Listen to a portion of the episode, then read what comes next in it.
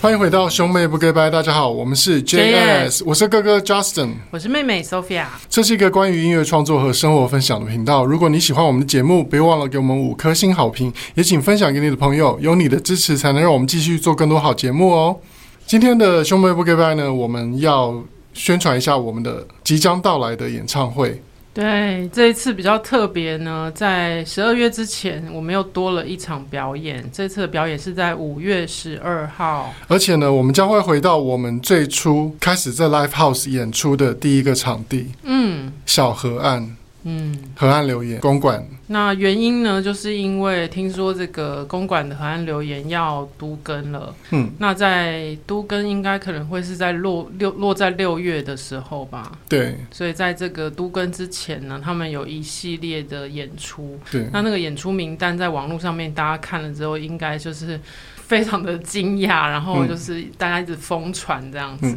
就是会有小河二三式系列的演唱会。嗯我们其实，在二零零六年开始独立制作之初，我们就是在小河的舞台上嗯开始我们的一个 live house 的演出之路。对，也是因为这个舞台，我们开始有越来越多的歌迷会来支持我们现场的演出。嗯然后从一开始大概小猫两三只，对，然后到后来几十个，然后后来上百个这样子，嗯就一是百到个、两百到个。小河岸已经装不下了， 然后开始只能去大河岸这样子。对，其所以其实河岸留言对我们来说是一个很重要的一个出发点。对啊，对，那今天我们就要聊聊在小河这段时间呢，我算过大概十七年，十七年，就从二零零六年到现在是十七年的时间。哦那这十七年的时间当中呢，我们在小河经历过很多的成长，嗯然后蜕变的那个过程。对，那首先我们现在听一首我们当初呢在独立制作之初曾经发行过的这个 EP 三部曲的第一部曲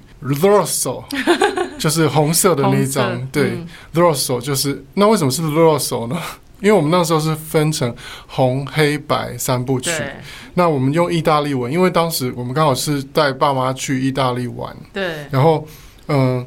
我们就想说回来的时候，我们先做了一张比较宫廷风的红色的这张 EP，、嗯，然后呢，第一首开门的歌呢是比较像米西亚那种 J-pop 的快歌，嗯，disco 对，吗就是以前唱片公司不会给我们唱的歌，对对，但是我们其实内心很想要当就是 J-pop 的那 种这样 diva，对不对？就是对，就是很想要有一些不太一样的作品啊，嗯因为我们可能对自己有比较多的想象，嗯，然后我们希望把自己自己对自己的想象实现在独立制作的这个三三部曲的 EP 里面。嗯嗯，那我们就先来听这首苏菲亚的盛哦宴，苏菲亚的盛宴。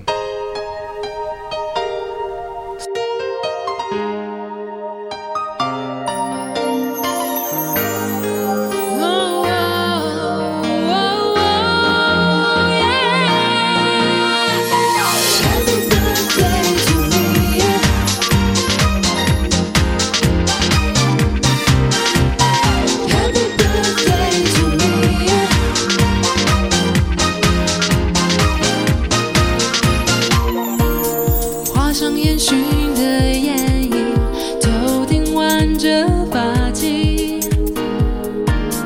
戴上威尼斯面具，搭配公主般的蓬裙，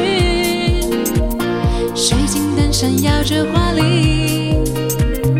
红色天鹅绒填满奢华热情，出世如常证明，我在等你一起狂欢整夜直到天明。Happy birthday to me！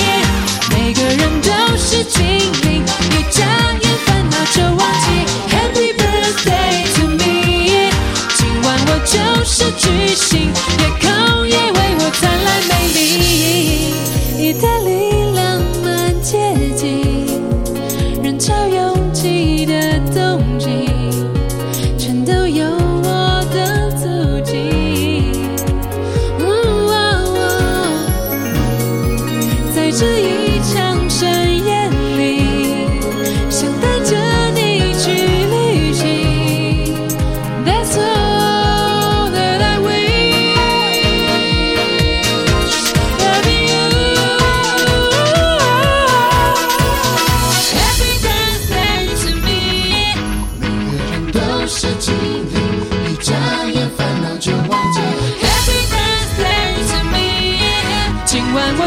是巨星，夜空也为我灿烂美丽。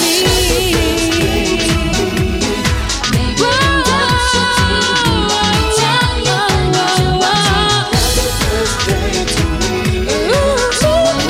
是巨星，夜空也为我灿烂美丽。每个人都。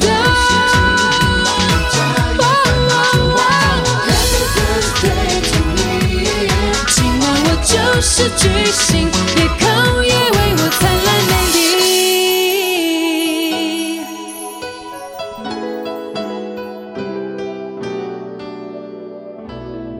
苏菲亚的盛宴呢，大家可以听到副歌有 Happy Birthday to Me，嗯，对啊，然后这首歌就是一首祝我生日快乐的歌，因为好像我们那个时候的，是不是发行的时演唱间会？刚好是在七月，对，嗯，哦，好我们定在七月，然后刚好是你生日，所以我们就，嗯然后那时候比尔贾很帮忙，就是用很低的预算帮我们拍了那一支 MV。对我还记得我们去借了那个礼服，好像八千块还是多少的，对，很贵，对对，然后还有我从威尼斯买回来的那个面具，对，嗯，然后大家还是好像还是可以在应该还是可以在 YouTube 上看到吧。有啊有啊有啊对，那苏菲亚的盛宴那个呃 MV 大家可以去看一下，然后可以去回味一下这首歌。对，那这首歌可能串流上现在听不到，因为当时我们的发行公司后来收掉了， EP 是哪一？呃种子喜马拉雅吗哦，喜马拉雅。哦当时的发行公司诶是喜马拉雅。嗯可是我有看到哎、可是 KK Bus 好像有哎、啊，K Bus 有吗？对啊，诶因 为我我昨天在弄那个，就是在想表演的东西的时嗯候，我有看一下，其实有哎、三 EP 有在上面、诶 k k Box 上面有，所以是 Sony 帮我上的嘛？我也不知道哎、我那我要去问一 下，因为我要确定我有收到钱 哦、有在 KK Box 就是一定有啊，哦。因为我们后来的都是总呃不 是，我们后来的作品都是从此生最美的风景开始都是雅神嘛，所以雅神都会固定结版税给我。哦、可是那个部分版税我就不太确定了。哦，那那可能对啊真的要问，因为哎、诶中间我们是不是还有经历过种子？有一段时间是呃，只有一张，张只有一张，听见那张，嗯，对对啊，可以可以了解一下。嗯，对啊，听见那张的数位还有吗？在 Apple Music 上面有吗？我记得是有啦。听见听诶见应该是我、哦，我处有有理有，的，哎，有。听见应该是我处理的，嗯，我记得我之前为了上架 Apple Music，有去有重新出档案给他们，嗯对有啦。好，那当初在一开始呢，其实我们二零零六年的时候刚好是离开了华研唱片，然后开始独立制作。嗯那为什么会开始独立制作呢？因为其实，在唱片公司当歌手啊，有他开心的地方，但是也有他辛苦的地方。嗯，对，那开心的地方当然就是你所有东西不用自己出钱去投资，嗯，就是公司去投资你。对，但是辛苦的地方就是你做不了任何决定。嗯，就是比较像。讲难听一点，就是比较像一个玩偶，被操控的玩偶。呃，我后来又重看了那个《艺伎回忆录》，嗯，我觉得就是艺伎。哦，对，因为其实感那时候的感觉其实比较像，比如说以现在的话来讲，嗯就是公司会给你一个人设，对，就是给你这个团体一个设定，嗯，然后你不管们你喜不喜欢们你们在台上就要表演成公司希望你们做出的那个设定，对，对啊。嗯，那不见得百分之百是我们自己喜欢的。对那其实中间有很多的挣扎，那些可能都是自己内心的小小挣扎。嗯比如说那时候公司本来想让我烫爆炸 头，华研吗？真的，那时候造型师提的、嗯提的案子本来是希望我可以烫爆炸头，可你是我说像当时的容珠姐那样吗？我类 似类似，我不知道是不是因为他们的 reference、嗯可能是米西亚还是什么怎么样，我不知道。嗯嗯嗯就是我不知道他们背后的那个历程，嗯但是我我只知道，就是有人问我要不要烫爆炸头这样子，那我没有办法接受，嗯所以后来就变成有点麻烦，就是发型师每一次上通告都要帮我用电卷棒卷头发，嗯，对，那我想可能就是发型师应该也蛮恨我的，你应该是适合包脖头。你 看你后来自己，我们自己独立制作之后，你是不是觉得你其实比较适合包脖头？对啊，对不对？对啊，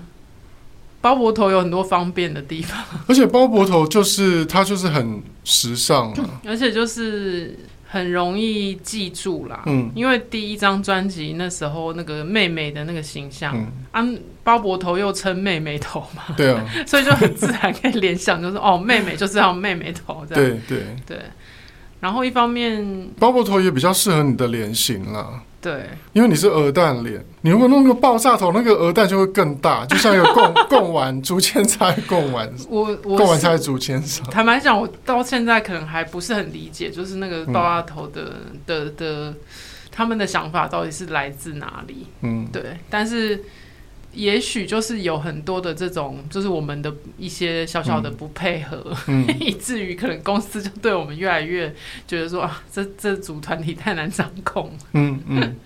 就是呃，其实最早我在呃进唱片进入唱片圈之初，其实我嗯最喜欢的唱片公司是魔岩，嗯，可是其实命运就是这样，就是说你不见得能够进入一个你最喜欢的唱片公司。对啊，那我们当初第一个唱片公司是 Sony，可是其实我在学生时代，我最常听的 CD 是魔眼的，哦，杨乃、文啊、陈绮贞，顺子啊，嗯，对，啊，就是都是很厉害，就是很创作型的，嗯，张震岳伍啊佰，对，嗯，就是我我喜欢听的是那样的音乐，可是我不见得有那个运气能够进入到我也最许喜欢的唱片公司。也许老天爷就是要你学习怎么样去写巴拉歌，所以就把你丢到一个就是比较主流的公对司这哦对样。，有可能。嗯因为有可能说，比如说呃，要写小众的那样的独立的那种路线的歌，嗯，我当时可能也很会写，可是可能、嗯可能我的高我就是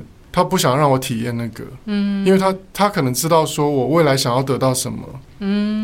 因为可能我那我现在再回想起来，我就发现说，嗯，对我其实是喜欢优渥的生活。 没有我，我非常跟诚实，我跟你讲，我其实我在学生时代，我最喜欢什么样的创作人，你知道吗？小事则哉不是吗？呃，那还好。 其实我在我记得我在很小的时候，我很喜欢像王心凌啦、然吓后 死我！我以为说王心凌，王心凌，对，嗯哦，好，没事。王心凌是谁？呃，就是有一些那个呃，郑华君还是什么，嗯就他们就是旅居国外，有没有？哦，就是过着闲云野鹤的生活，然后嗯偶不尔食人间烟火，对，然后偶尔就写一首中文歌，嗯，然后可是很清新，很有国际感。嗯我记得我那时候都很喜欢那样的音乐，嗯还有包括比如说像钱幽兰，她那时候去美国念 MI，、哦对，回来做了一张好莱坞的早餐，嗯，我就很喜欢那样的音乐，就是它带给我很多呃很不一样的感觉，就是嗯没有国界，没有局限，然后过着生活是闲云野鹤。因为我的我后来发现，我其实不是一个野心很大的人，嗯我不是一个很想要把公司做得很大，然后有什么呃欠旗下有四十八个女歌手，旗下有四十八个练习生， 然后练习生一个身材比一个火辣这样子， 就是我没有那个梦想、嗯我发现我不是那那样的人，嗯，就是我也不会画那个大饼图，嗯，嗯我不是那种去念 E EMBA 啊，嗯然后很会很会在白板上画图，然后画大饼，然后叫投资人投资我那种。大家想知道哥在说谁，可以私讯他。就我后来就发现，我其实不是那样的人。嗯我其实是一直以来我是喜欢，我向往做一个那种闲云野鹤的创作人。嗯我其实就喜欢像，比如说像我之前讲的，就是王心凌啊、郑华娟啊，还有什么，嗯就是那个时候有一些创作人是像那样子的，嗯就那种旅居国外，你知道吗，嗯然后写歌很清新，很有国际感。嗯嗯嗯，我其实是想要成为那样的创作人，哦。就 A 可是 K 那样可能都是发一张就不见了没有啊，就是他可以继续一直创作。哦，就他可能做了一张，他可能不见得要很卖，比如说像那个嗯陈冠茜，哦对，可是他的口碑是不错的，嗯但是他可以持续一直创作啊，嗯或是制作，嗯嗯嗯然后可能大部分时间他就是到处旅行这样子。嗯我其实是向往那样的人生。嗯那我们独立制作之初呢，就是呃，从这 EP 三部曲开始，然后那个时候就是我们其实没有想很多、欸诶，我们就是那时候因为嗯、其实我那时候做了人生一个很重要的决定啦，就是 我当时版权就是刚好词曲版权到期了，对，然后 Sony 要跟我续约嘛，哦，那当时就是我们的唱片公司也很想要签我的词曲版权，对，那我其实是必须做个人生很重大的决 定，就是我要签给我的唱片公司，还是要把版权继续签给 Sony？嗯，因为这个对于对于唱片公司影响很大。比如说，嗯因为因为他们如果发的是创作歌手，嗯然后他们发了十首歌，十首歌都是别人写的，他嗯钱全部都要付出去，对然后后续有所有的费用都还是一直要分出去。对那可是如果说这个创作歌歌手的版权是属于自己公司的话，嗯就是比较好处理，对然后钱也会留在自己的公司这样。对，所以嗯，当时其实我的想法很直觉啦，就是嗯如果我签给 Sony 的话，嗯，哎、嗯这这是讲了，是算算了，没关系。如果 如果如果太 detail，我就把它剪掉。 我当时其实就是一个很简单的一个，它其实就是数字问题，就数学问题。嗯，嗯我签给 Sony，我就可以买房子。哦，那对当时我来讲，是不是一个很大的诱因？这感觉好像魔鬼代言人的剧情哦。对，就是我签给 Sony，我就可以立刻买房子，因为嗯 Sony 给我的版预付版税就是一个房子的头期款。嗯，可是相对的，当时的公司可能比较就是博感情的程度比较高。公司其实当时有给我一个很明确的指示，就是说，如果你持续版权没有签给我们公司，那嗯唱片我们就没办法继续合作了。哦，那我当时就下巴抬了四十五度角，然后我想说，OK，fine，、这是一种软性的威胁。对。但是我当时，嗯，当然当时比较比较好的方式，可能是如果能够让 JS 继续在唱片公司发片，最好的方式还是我把版权签给当时的唱片公司。就是可能设一个年限啦，就是嗯可能设一个停损点，比如说几年之内是在公司这样子，嗯那之后就再看看这样。对。对啊，嗯不过事后，我现在回想起来，我觉得当时的决定，嗯，也没有不好，因为嗯说真的啦，大家都是在市场上，大家都在工作，嗯嗯大家不是在谈恋爱。嗯你跟你的公司也不是在谈恋爱嘛，嗯嗯大家是在工作，大家都要生生存。嗯，那我现在回想起来，我觉得当时决定是对的啊。因为其实每个决定也都没有办法再回头啦，对啊所以也没有所什么所谓的对错，对啊，那事实结果就是这样子。因为就是我觉得你就是要 follow your heart。嗯因为我当时其实最大的一个考量是，因为在唱片公司，呃，如果继续留在唱片公司发片，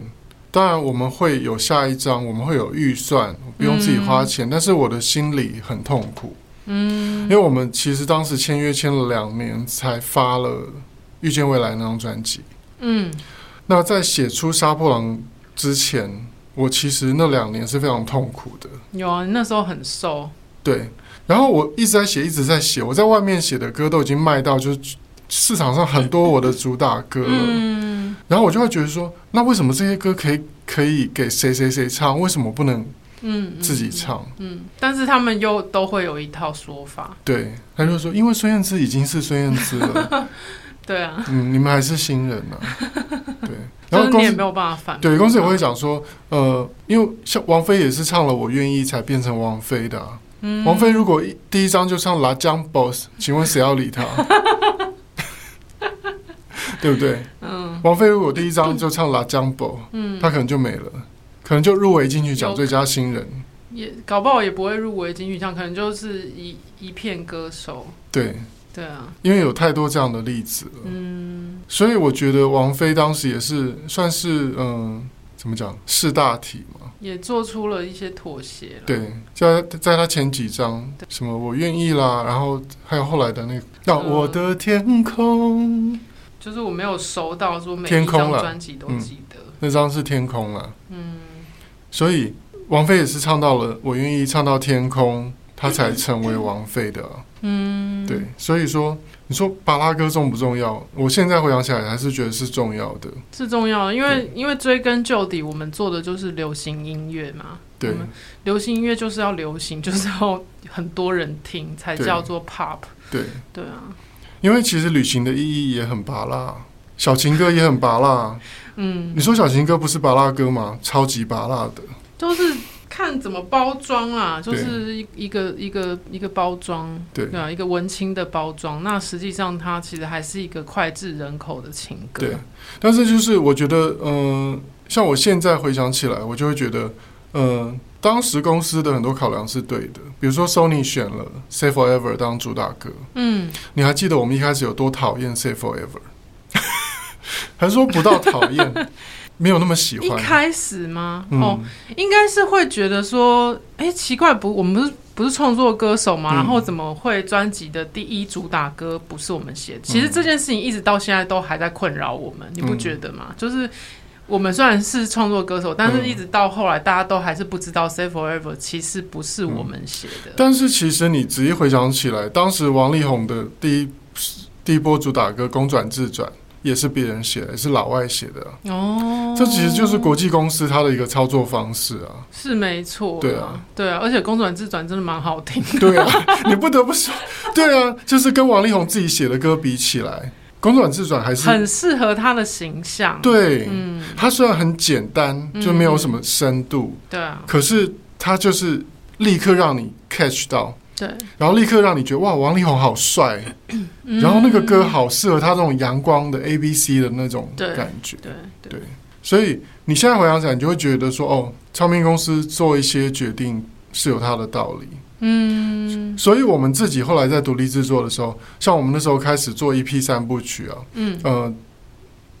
，EP 三部曲我们就做了一些不一样的尝试嘛。第一张就是我们比较宫廷风，对梦幻一点，嗯因为我们那时候刚去意大利玩回来，嗯，然后就想说诶做一些比较特别的尝试，所以像那个苏菲亚的盛宴就是一个 J-pop 的 House 的舞曲的感觉。嗯嗯第二首歌是什么？冒险的开始，你忘记了对不 对？看向远 方，应该不是吧，你可以默默打开 KKBOX，红色那张不是蝴蝶跟那个什么吗？你看一下。哦，对，是第二首是冒险的开始，嗯第三第首三是首是蝴蝶，对，嗯，那蝴蝶就是一个呃，也是比较中岛美嘉感觉的，的嗯抒情歌，嗯，是周岛比较中岛美嘉感觉的抒情歌。嗯其实那个就是反映我们当时的一个喜好啦。我们对啊当时就是嗯、呃喜欢 J-pop，就很明显嘛。啊嗯嗯嗯，就是你那个时候听什么音乐，你创作出来就是那个调调。对，然后第二张呢，我们就是那时候因为你喜欢娜娜嗯， EP 的二部曲，朋克对的朋克风，然后那时候也引起了一些呃正义， 因为呢，呃，当时其实那个是一个 cosplay 的一个概念的 E EP，对，可能我们走，我们想法走太前面了。对，因为因为我是想把 cosplay 这个概念嗯应用到音乐上面，嗯就是我们在音乐上面去扮演一个像娜娜那样子的乐团，对虽然我们是 JS，对，那但是可能这个想法真的有点太跳痛，太、嗯太走太前面，所以直接被人家误会成说你是抄袭。对，对啊，那其实，嗯、如果懂音乐的人，可能你仔细去去分析，其实旋律是完全不一样的，嗯对啊只是编曲像而已。对，对啊，那就是像就是像很多小朋友他们喜欢某个动漫、某个嗯卡通，然后他们去扮成里面的角色一样。嗯我们也是在这一张单曲里面扮成另外一个不是我们的本来的样子的一对个团体，这样、啊我们甚至还找了就是真正在玩 cosplay 的小朋友、嗯一起来合作这张单曲的、呃 MV，然后那个嗯时候的 MV 也是在小河岸里面拍的。对， 因为对小河岸就是很有那个 live house 里面的那种， indie 的感觉，对，很有嗯 indie 的感觉，嗯嗯地下乐团的感觉。对然后请了我的大学同学来长进，嗯，来帮我们当导演，嗯然后拍了没片有，你大学同学是帮你拍平面，哦，导演是一个女导演，哦，导演是女导演，对，然后我们好像还有去什么什么那种大家河滨公园， 和平公园桥下面，也是对蛮就是想起来也是蛮疯的。 对，蛮疯的，还请人家做了一组那个娜娜的桌椅，我忘记了，对，就是对广告公司好像有嗯做了那个娜娜的桌椅，嗯后来后来我摆在我自己住的套房里面，那我们来听一下当时这张呃 EP 二部曲，嗯 e p 二部曲那个是叫什么？那种 Nero Nero，对，意大利文的黑色，黑色这张二部曲呢，里面这一首《脱轨》是我最喜欢的一首。 Thank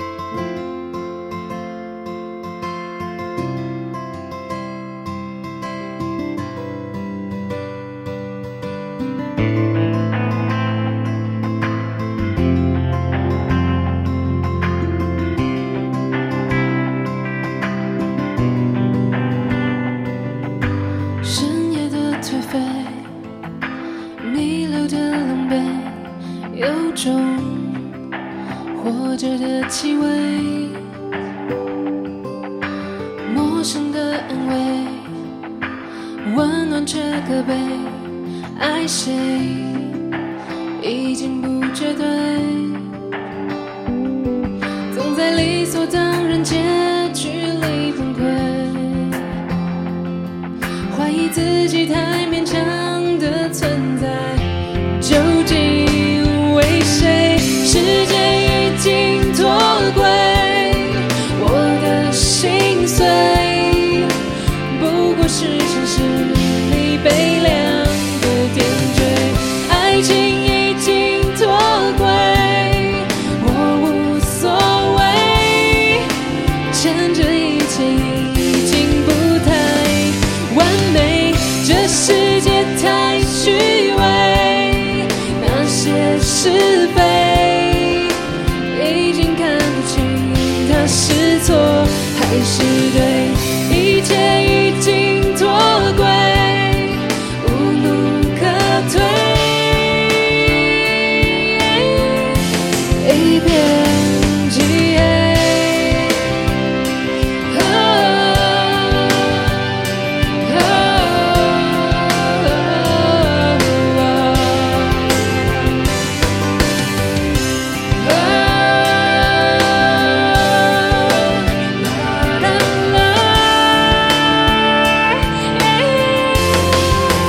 总在理所当然结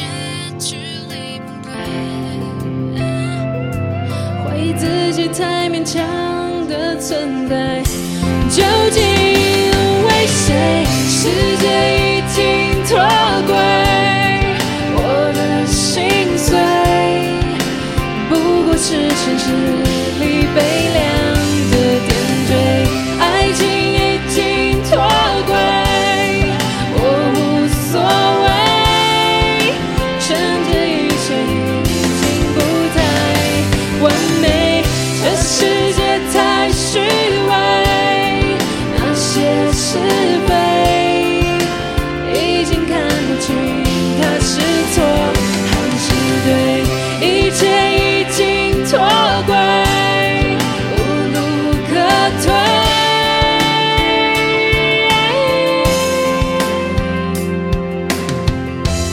一片漆黑。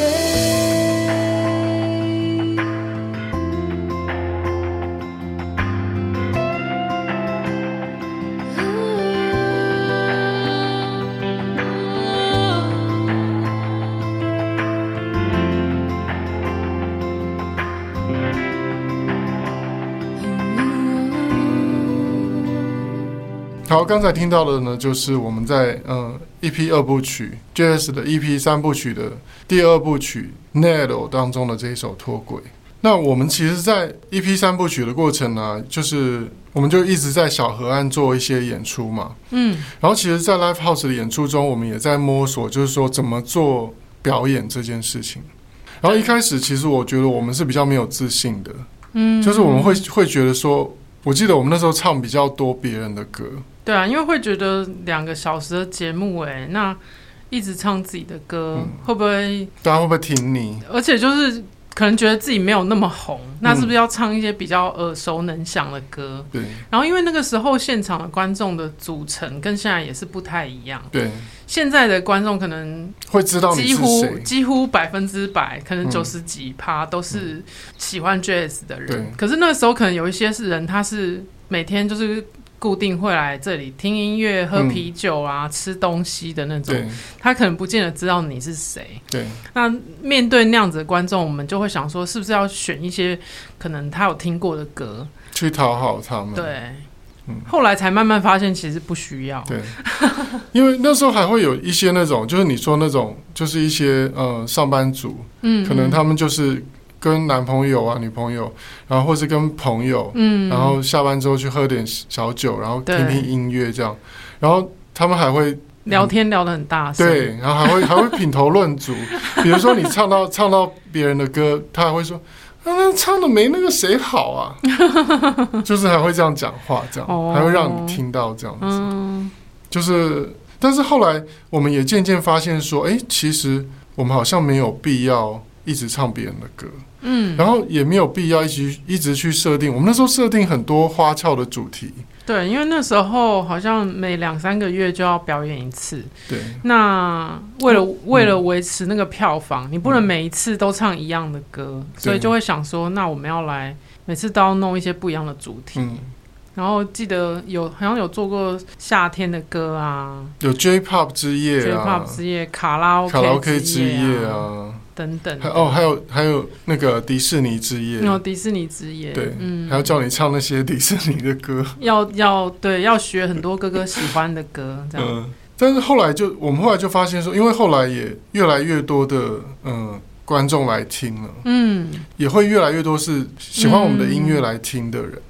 所以我们就比较有自信，就是说我们后来就今天开始说，我们就主要还是唱自己的作品，对，因为会发现说，就算我们自己去听别的我们喜欢的歌手的嗯演唱会也是一样，我们去听米西亚永远就是想听 Everything，对然后去听中岛美嘉可能也也是永远就是想。想说可能听到娜娜的主题曲还是什么的，就每个人心里一定有一首你一定要听到的歌。对那对我们来说，可能很多歌迷来看我们，就是一定要听到《Stay Forever》，或者是一定要听到《杀破狼》之对之类的，所以我们就会觉得说，那些经典的歌，还是每一场表演都一定要唱一下。对啊对啊。嗯像我我前一阵子去看去小巨蛋看张信哲演唱会嘛，嗯，那张信哲其实就是很在台湾的演唱会，他很 focus 在回馈歌迷，嗯，所以他选了很多是嗯网络上歌迷票选的，哦，就说你说 B 面歌之类的吗？还是就是呃有些是很久以前的主打歌，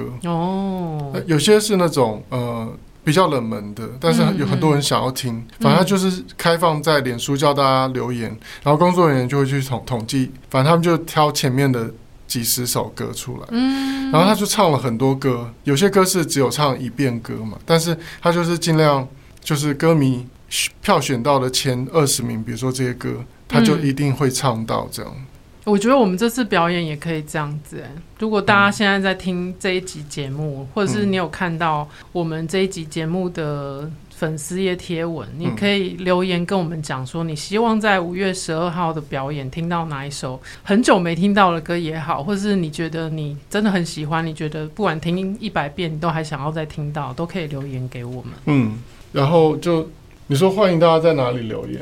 嗯，看你是在 Podcast 留言板，或者是在粉丝页贴文都可以留言，因为其实我们都看得到。请大家来留言一下你们想听到的歌，然后我们就尽量在五月十二号的这一场就是小河时光音乐会呢唱给大家听。接下来就讲到了我们 EP 三部曲的第三部曲了。嗯那当时这第三部曲就是 Bianco，就是意大利文的白色。那第三部曲我们就回到大家比较熟悉的 JS，嗯，就是比较温馨，然后干净的感觉，因为嗯毕毕竟是白色嘛。然后我记得我们那时候封面是去薰衣草森林拍的，对，嗯也是在冬天拍的嘛。嗯那当时其实其实做到第三张第三张 EP 的时候，我那时候就是觉得蛮累的，就是 说难怪唱片公司就是比较喜欢做专辑，不喜欢做 E EP。哦，因为其实是一样分量，分量一样重的事对情，，因但为是你要花三倍的力气。对，比如说你给设计、嗯，设计、摄影嗯跟 MV，你要做三次，嗯，你要你宣传宣传活动要跑三次，对。其实是很累的。而且我们那时候不是还发现说，CD 还有一个最低定量，嗯，然后你如果太少的话，你还得要自己印。我们那时候还在就是直接在小河岸里面，就是一张一张贴那个 CD，然后一张对一张折那个纸盒，对，就是很没有辛苦。对对，就是一开始在独立制作之初都会经历那一些过程，嗯，然后后来就会知道说，哦，应该怎么做事会比较，你后来就知道那个 SOP 啊。嗯，对对啊，像现在的话， 我就会知道说，尽量不要自己砸钱去做唱片，哦，因为这世界上有钱的人很多，有有 idea 的人很少。嗯，像我我去过大陆工作之后，我就会知道说，哦，我应该去大陆找一个，如果真的要发片了，应该去大陆找金主，然后你把你的 idea 提供给他，嗯，你把你的音乐给他听嘛，看他对你有没有觉得你有没有你有没有希望嘛？嗯那他有希望他就投你啊，嗯，然后让你去上路纵啊。嗯嗯嗯那如果你的音乐够好，你去上路纵，然后其实是没有理由不火的啊、对啊，所以说现在回过头来看，就会知道说，哦，那时候是不知道方法，嗯，就像那个《黑暗荣耀》里面那个文通英，嗯他不是要送那个阿姨的女儿去留学，嗯，不用自己拿钱啊，自己赚钱多就是多花时间多累，对，啊 直接找那个有把柄的有钱人 嗯，跟他勒索他，对啊，这个袋子拿去把美金装满， 这样就好啦，很简单。对 啊，对，所说到以就这是个， 说到《黑暗荣耀》哦嗯 那我们也是在呃小河岸的这个过程啊，那个时候做了一批三部曲之后，我们开始知道说，哦，其实做唱片应该要怎么做，嗯，然后我们也开始知道说，哦，其实歌迷还是喜欢某一个面向的对，我们，也是因为做了这张这三张 EP 之后，嗯我们才有了下一个方向的念头，就是才会做出《此生最美的风景》嗯，那一张专辑。因为发现三张 E EP EP 下来，大家还是最喜欢白色那样子的 Jazz，对，然后所以就从白色那张去衍生出了《此生最美的风景》。嗯，此生最美的风景那一张其实是一个以旅行为概念的专辑，然后我嗯其实我自己蛮喜欢那个歌曲的编排的，嗯，比如说像一开始的，呃，第一首是那个，爱情背包客、呃，不是不是，哎、哦哦，对，不是吗哦， 不是飞哦机对对起飞对之后， 然后哦对就对对是对，爱情情背背包包客。客，然后你是此生最美的风景，嗯然后嗯、呃平行线，然后还有逆风飞行，嗯，然后艺妓，艺妓那个歌我也蛮喜欢的，然后东北老家。 易经那个歌真的，坦白说，如果你叫我现在再去唱，我真的有点不好意思。你说因为比较了解日文以后 吗？因为我们那都是那时候是凭一个感觉，嗯就是一个意、一个意象，嗯一个 image，嗯就是凭自己心中对于那个艺伎的一个想象去、嗯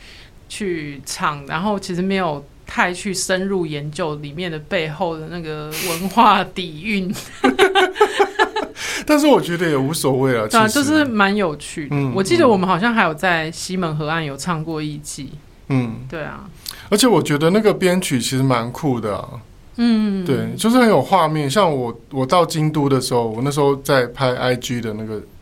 IG 的线动，嗯嗯嗯然后我就配上艺伎的音乐，就超搭的、欸对啊，对啊，对对啊，我走过那个黑门，哎，大阪的黑门市，呃，不是黑门，京都的是什么？花见小路啦。哦，那你就觉得配上那个艺伎那个音乐，真的就是很很搭。嗯，对，嗯，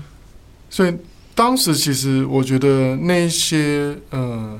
凭着直觉去做做音乐的那一种勇气，其实是对的。对啊，嗯，嗯，就是我觉得即使到现在，我都觉得嗯、呃那些歌都是非常棒的。嗯，对，所以后来才会有一些歌手去翻唱，像肖战翻唱了《你是此生最美的风景》嘛。嗯，对啊，对啊然，后也是因为这样子，那个歌才又重见天日。嗯嗯，对，嗯，才会在微博登上热搜啊等等。就是在小河岸，我们经历了那个离开主流唱片公司，然后独立制作。对，然后你等于说你的听众要重新